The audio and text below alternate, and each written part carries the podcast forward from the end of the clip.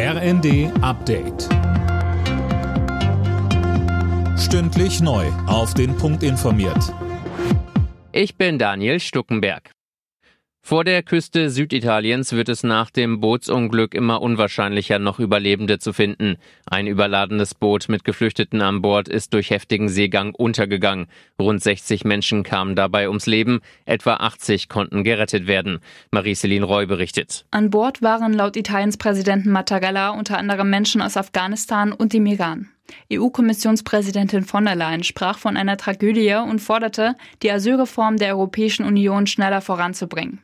Italiens rechte Regierungschefin Meloni zeigte sich betroffen, bekräftigte aber gleichzeitig, dass ihre Regierung weiter gegen solche von Schleusern organisierten Fahrten vorgehen wird.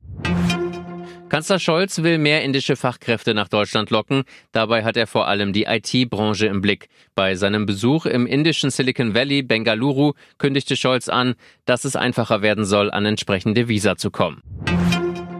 Die Ukraine plant wohl für das Frühjahr einen Gegenschlag gegen die russische Armee. Damit rechnet der Vizechef des ukrainischen Militärgeheimdienstes. Mehr von Anne Brauer. Wann genau die ukrainische Gegenoffensive startet, das hängt unter anderem von den westlichen Waffenlieferungen ab, sagte der Geheimdienstvize den Funke-Zeitungen. In dem Zusammenhang fordert er auch erneut, dass der Westen der Ukraine auch Kampfjets zur Verfügung stellt. Kreml-Chef Putin wirft unterdessen den NATO-Staaten vor, dass sie sich mit ihren Waffenlieferungen am Ukraine-Konflikt beteiligen, wenn auch indirekt.